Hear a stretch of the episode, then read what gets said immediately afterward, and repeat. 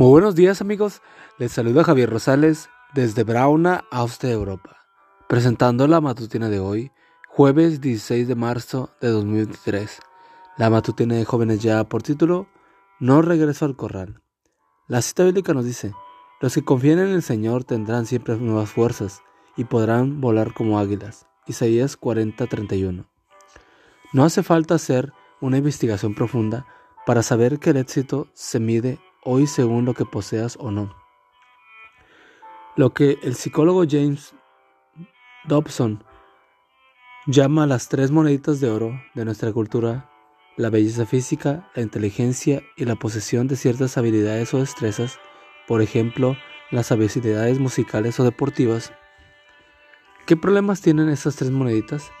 Tienen los problemas propios de todas las monedas, es decir, se pueden perder o en un momento dado pueden perder su valor. Para medir el éxito personal te propongo un concepto totalmente diferente. El éxito en la vida consiste en que llegues a ser todo lo que Dios quiere que seas. Me gusta más esta forma de medir el éxito de dos razones. Una es que reconoce el hecho de que Dios te creó con un plan para tu vida. La otra es que te creó con el potencial, la capacidad para triunfar en tu esfera, es decir, no tienes que medir tu éxito comparándote con otras personas, simplemente tienes que ser tú mismo. Esta verdad la ilustra muy bien la historia del cazador que llevó al corral de su casa a un pichón de águila y lo crió junto a las aves de corral.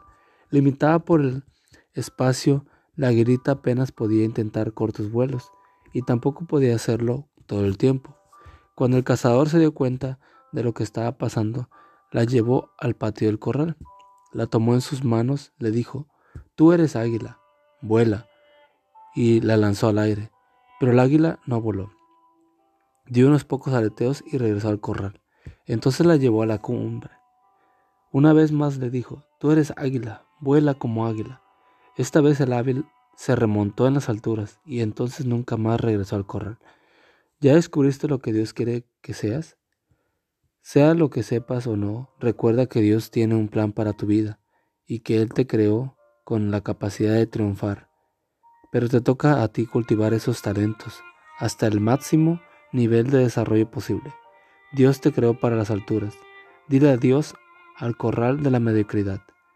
Capacítame, Señor, para desarrollarme y desarrollar todo el potencial con el cual me creaste.